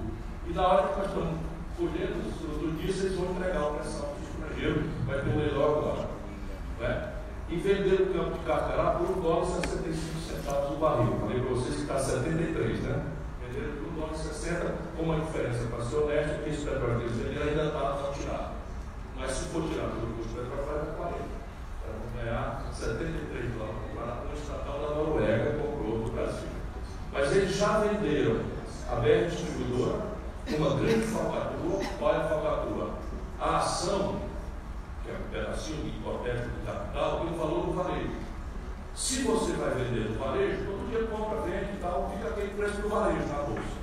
Mas se você vai vender o controle, a lei manda que você faça uma oferta pública, de maneira que tenha um leilão. Eu não estou vendendo uma ação só, estou vendendo o controle da Pois bem, eles não fizeram essa oferta pública e venderam o controle a preço de ação do varejo. Isso é um enorme escândalo, enorme escândalo. O Bolsonaro pode estar de pateta nisso, muito provável despreparo absoluto, mas alguém levou e levou pesadamente nessa falcatrua que aconteceu. Venderam os gasodutos e o preço que eles venderam o gasoduto, gente querida das Minas Gerais, é assim, ó, venderam o gasoduto para o multinacional, e tem que alugar os gasodutos. Os gasodutos tem que alugar, porque a Petrobras continua operando com eles. O aluguel de três anos paga o preço que eles receberam no negócio. Percebe? Você vende sua casa por 300 reais e em três anos de aluguel você ganha 300 reais. O cara que comprou. Isso está acontecendo no Brasil, São meu Deus. Nenhum, o povo sacristista nem os políticos junto e nem tchan, É preciso que a gente levante, procure se ligar, procure se informar fora do mainstream, porque o mainstream é o seguinte, todo aplicador que está ganhando dinheiro com essas falcatruas no Brasil. Os donos da mídia são os mesmos donos dos ativos dos bancos, que são os mesmos donos do financiamento dos campeonatos políticos, etc. Então você podia assumir o governo fazendo um movimento absolutamente contraditório. Diminuir o preço do, do combustível, a bomba, e fazer aumentar a CID, que é uma contribuição é, sobre o domínio econômico, incidindo sobre o valor do combustível, de maneira a não, a não diminuir muito o combustível e tirar uma grana pública, aí sim, na veia, para resolver a equação do financiamento da, da, da ciência, da tecnologia, da educação, da segurança, e é muito dinheiro. Aliás, muito dinheiro, eu sei quando a gente podia achar, o meu tempo para ter eleição. O Brasil nessa hora já estava completamente diferente. E assim, não é a maneira de dizer não. Se a gente cobrasse o imposto sobre lucros e dividendos do mundo inteiro cobra, das grandes corporações, só, só quem cobra é o Brasil e a Estônia, eu cobrei quando o ministro vai fazer a da Mar, o Fernando Henrique revogou, o PT manteve o advogado, pois a gente arrecadaria num exercício de 12 meses 70 milhões de A dispensa de impostos, chama isenções fiscais, esse ano foi de 386 bilhões. Se a gente chamar e pedir com muita delicadeza, muita prudência, muita tranquilidade, cortar 20% aí, fazer 80%, dá para arrecadar 80 bilhões. Sabe quanto é o déficit do Brasil esse ano? 130. Eu mostrei para vocês em duas frases como é que a gente acha 150 bilhões em 12 meses. Então, isso é um país saqueado. Esse é um país saqueado e esse desespero, e esse desânimo não significa. O problema é que aqui se você quer servir. Porque esse tributo sobre o lucro dividendos atinge 1% dos mais poderosos do Brasil e o corte de 20% das rendas fiscais atinge 20% dos contribuintes. Informação cultural. Fizemos no Ceará, faz incentivo fiscal para investimento, chamamos os empresários e dissemos a eles, que chegam aqui, pessoal, por que tem que fazer atrasar, publicar salário, tem que pagar parte de segurança do município? Isso lá, ninguém ouve falar disso. A gente não Foi bem, isso era o estado mais pobre do Brasil. Mas antes que a crise chegasse, nós chamamos os empresários e dissemos, olha, a bonança vai ter isso aqui, todos sejam muito bem-vindos, a gente quer que vocês continuem aqui, mas nós precisamos cortar 15%. Aí tiraram do lado, mas ouvimos ali com muito respeito, tiraram uns 15%, não foi embora ninguém. Lá está o Ceará, o Maguinho, passou no norte, nosso funcionário, recebendo ajuda salarial do Muito bem. A próxima pergunta é para a Sala Verde e foi feita pela Daniela Moura, da UFMG. Duda, é, o que você acha da expulsão da Indianari, suplente vereadora do PSOL do Rio de Janeiro? Bom, é, eu fazia parte do PSOL, um partido importante no campo democrático, no campo progressista. É, no entanto, o partido reproduziu e reproduz internamente algumas violências estruturais que atavicamente são perpassadas na sociedade. Entre elas a própria transfobia. Não sei se vocês conhecem, mas Indianari, foi perguntada, é uma das principais vozes do movimento trans da América Latina e que sabe do mundo. Inclusive o filme, o documentário sobre Indianari, está passando no mundo inteiro é uma ativista que luta sobretudo por moradia. E é isso que a gente estava falando. O movimento é mais do que um reconhecimento identitário, o movimento de moradia. Ah, hoje é uma das principais ocupações do Rio de Janeiro. Foi feita por mulheres transexuais lá e tem Indianari no protagonismo. E ela acabou sendo expulsa do partido a que fazia parte, que era o PSOL.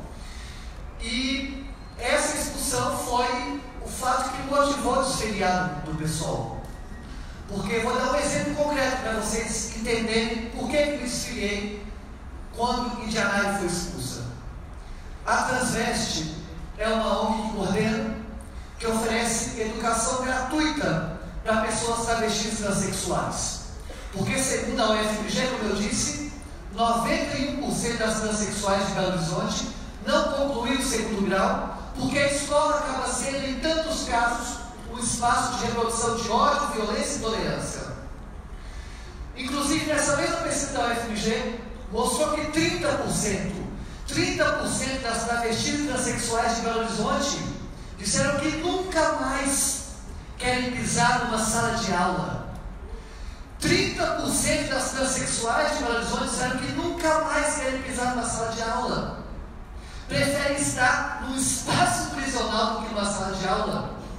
Tanto é que no primeiro dia de aula que nós vemos na ONG, né, e isso não é exclusivo aqui, um homem trans passa mal ao pisar em sala de aula. Porque pisar em sala de aula significa ter contato com o seu maior trauma. E aí nisso, na transveste, que é essa ONG que eu estou falando, a gente pratica uma outra pedagogia, uma pedagogia do afeto e do acolhimento. E aí teve um exemplo concreto de que um dia um professor foi dar uma aula e na aula ele ia dar um bombom para a aluna que melhor que mais acertasse a questão. E aí ele fez a pergunta, uma aluna acertou, acertou. Fez a pergunta, a outra aluna acertou. E acabou que essa situação, que pedagogicamente na minha leitura estava equivocada, porque é uma, se eu vou dar bom para quem mais acertar, nós estamos privilegiando aquele que já foi privilegiado. E nós temos que combater essa lógica. E aí nessa acabou gerando clima de ciúmes, houve uma briga generalizada na sala de aula. E aí o síndico do edifício vai lá vai aparecer para nos expulsar e nos multar. O síndico vai chamar a polícia para nos prender. E aí o professor me liga desesperado dizendo, Duda, nós temos que expulsar as alunas que começaram a briga. Eu respondi para ele: quem está expulso é você. Quem está expulso é você. Sinta pele o que é ser expulso, pelo menos uma vez na sua vida. Porque nós somos expulsas de todas as estruturas sociais. Somos expulsas da família, porque 6% das transexuais foram expulsas de casa com menos de 11 anos de idade. Somos expulsas da escola, porque 91% não concluiu o segundo grau. Somos expulsas do mercado de trabalho, porque 90% das transexuais são prostituição. Somos expulsas do sistema de saúde, porque 41% das transexuais estão com HIV. Somos expulsas da terceira idade, porque a expectativa de vida de uma transexual no Brasil não supera 35 anos. Somos expulsas, inclusive, da categoria de humanidade, porque a categoria de humanidade ela não é dada, ela está em disputa. O maior exemplo é de que o movimento negro precisou de séculos, quase quatro séculos de luta para conquistar a categoria de humanidade e mesmo assim conquistou precariamente. E hoje nós, pessoas travestis sexuais, não acessamos a categoria de humanidade. Tanto é que se você perguntar qual é a maior pauta nossa, a nossa maior pauta ainda é nome, banheiro e identidade. O Supremo Tribunal Federal está discutindo qual banheiro eu vou usar. Tem seis anos que o Supremo Tribunal Federal está discutindo qual banheiro eu vou usar. Porque se eu vou no banheiro masculino, eu sou violentado por falas e olhares.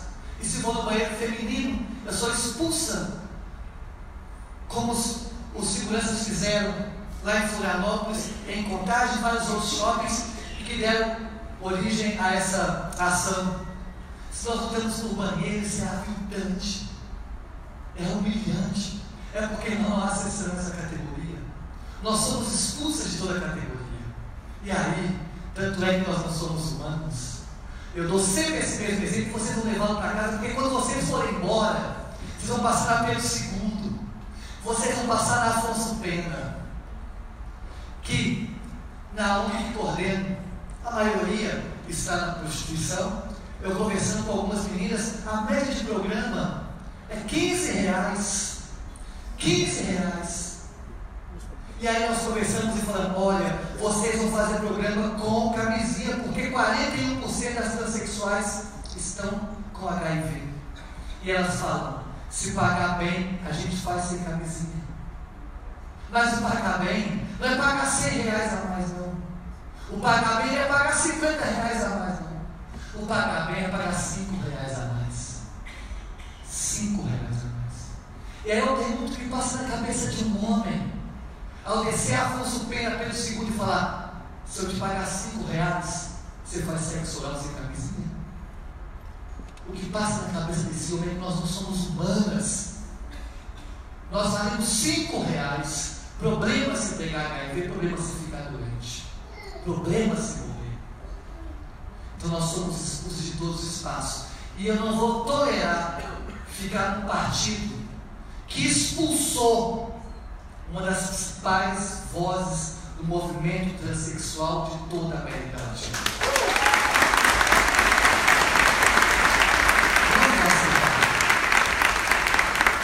Compreendo a riqueza democrática e o debate que há do partido, mas para mim é impossível ficar num espaço como esse.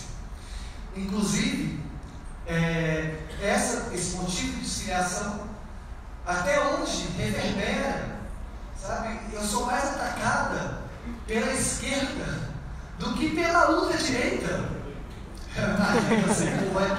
a esquerda é que mais me ataca.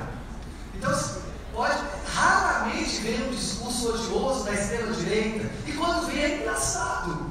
Porque é, comentário tão raso, tão rasteiro, que é até engraçado a gente gritar, mostrar que uma pessoa foi ridícula. Tipo, ah, a outra vai tão feio. Ah, tá, beleza. Mas isso é da ultradireita. Agora a esquerda nos ataca com temperos de perversidade.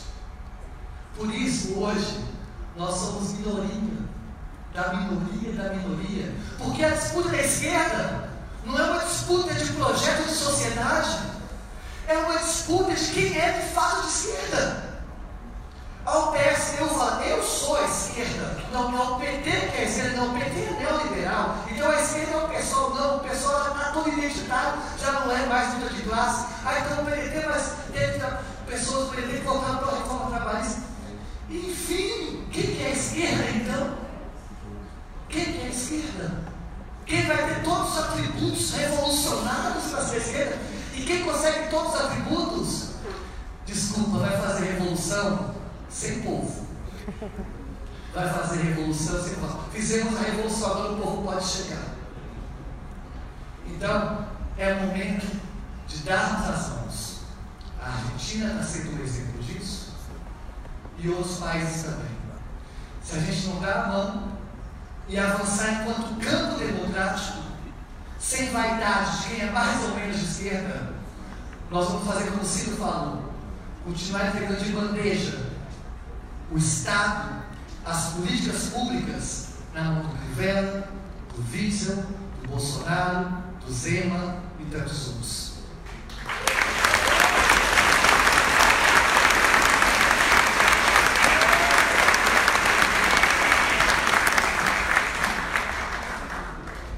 É, ainda em tempo, essa pergunta é do Matheus Hermógenes. É, Ciro, volta e meia a proposta de um parlamentarismo vem à tona, sobretudo por quem nunca vai ser presidente como Senna. Ao mesmo tempo que uma proposta dessas nos protegeria de outros idiotas como Bolsonaro. Evitaria que pessoas mais preparadas chegassem ao poder. Por qual reforma política você acha que passaria essa crise de representatividade? Eu sou outrora professor de Direito Constitucional e eu tenho para mim que esse é um assunto vencido e que virou cláusula pétrea por uma circunstância. A Constituição de 88 implantou na última hora o presidencialismo, mas convocou um, um plebiscito, ou seja, uma votação direta, popular, para votar a possibilidade de parlamentarismo lá na frente. E eu fiz campanha pelo parlamentarismo e foi fragorosamente derrotado pelo povo brasileiro porque viu, em parte com muita razão, que o parlamentarismo que estava se planejando naquela data era uma fórmula que impediu o Lula de chegar ao poder. Então nós nunca tivemos o direito de discutir de forma equilibrada, serena, madura, as virtudes e ou os defeitos do parlamentarismo. E caímos então na tragédia do presidencialismo, que é uma institucionalidade que nós copiamos em 1891 dos norte-americanos, sem ser dos norte-americanos. E veja, por que, que é uma cópia muito ruim? Porque os americanos, eles têm um sistema de direito que se chama direito consuetudinário. E nós temos um sistema de direito que é o direito positivo. O que é o direito consuetudinário e o direito positivo, sem querer lecionar, embora nós tenhamos dado pedante, nome de aula hoje aqui. Mas isso é importante para a gente saber. No direito consuetudinário, vale os costumes. Então a Constituição americana tem 10 artigos. E mais um punhado, mais ou menos também, do mesmo tamanho, de emendas. Tudo mais, tudo mais, a partir dos grandes princípios que estão ali escritos, os juízes e tribunais vão interpretando o que é costume. Então, por exemplo, a Califórnia, por um conjunto de variáveis culturais, identidade da Califórnia, uma série de coisas, a Califórnia transformou no hábito o aborto e então os juízes passaram a declarar o aborto como legal. Na Louisiana, Louisiana, Louisiana, Louisiana, Louisiana, no estado mais conservador do sul, os costumes não aceitam, não aceitaram. Então os tribunais dizem que é ilegal o aborto. Mas é agora. Se amanhã a população mudar de opinião, os tribunais vão entendendo isso, e os tribunais são construídos, são constituídos muito em linha com a opinião. Não é o caso do Brasil. O Brasil vale o que está escrito. A nossa Constituição tem 300 artigos e tem 300 emendas. E tudo que é trivial está no status formal de Constituição. De maneira, e é o pior tipo de Constituição, que é o que nós chamamos de direito de Constituição do tipo rígido. A ideia de que ela está feita e não é para mudar, salvo consenso.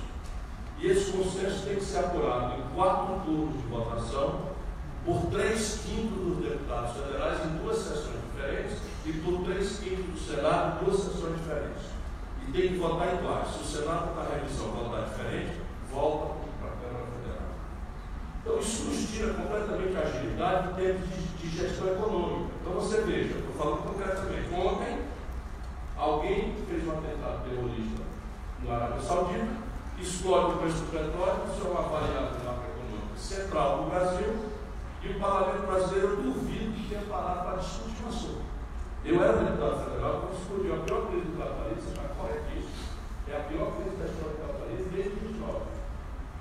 E eu acredito que essa é pior que a 29. Porque a saída não vai não tão rápida quanto foi a saída de 29. Agora, grave, gravíssima. A crise é uma crise agônica Estamos, falando em século de estagnação, século de estagnação econômica. O professor Léo Santos, conservador, está dizendo isso, está recomendando políticas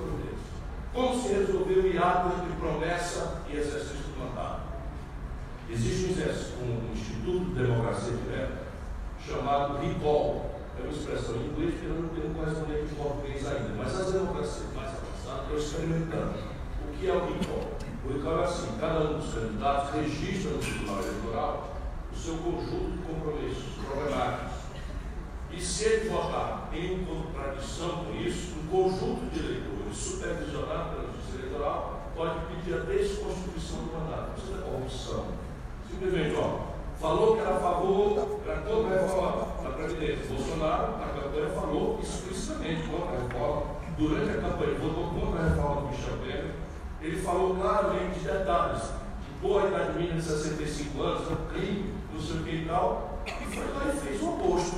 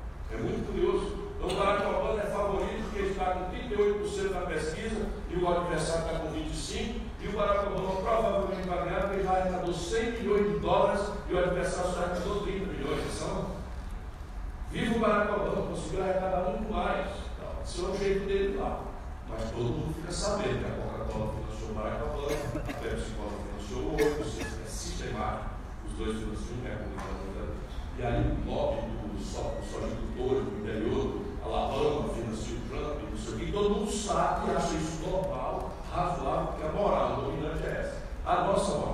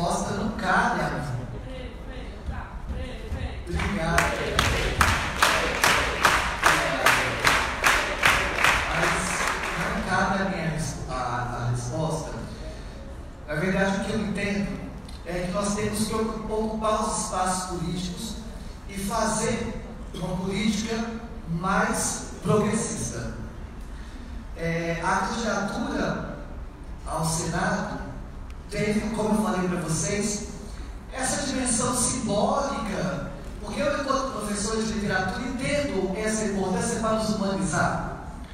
Então, ali era o momento de disputar consciência. Mas a gente não quer só consciência, a gente precisa também do pão. A gente precisa de coisas básicas. Nesse contexto de crise do capitalismo, nos falta o básico. Lógico que a nossa militância ela não se restringe ao básico, não se restringe ao pão. A gente quer o pão, mas também quer a rosa. A gente quer comida, mas também quer bebida, diversão e arte. Mas para chegar à arte, tem que ter a primeira comida. Para chegar à rosa, tem que ter primeiro pão. E o contexto de crise é tamanha que o pão está faltando, que a comida está faltando. Então, escutar a consciência é bonito, sem dúvida. Ampliar formas de ver o mundo é essencial, sem dúvida, mas precisamos de mais pragmatismo. Então, primeira questão, interesse pessoal, esquecer o partidário, porque a resposta a que cada um vou pleitear é uma resposta que deve ao partido, à base do partido, porque as construções sempre são coletivas. E as pessoas que são escolhidas pelo partido são pessoas que vão reverberar, vão ser uma caixa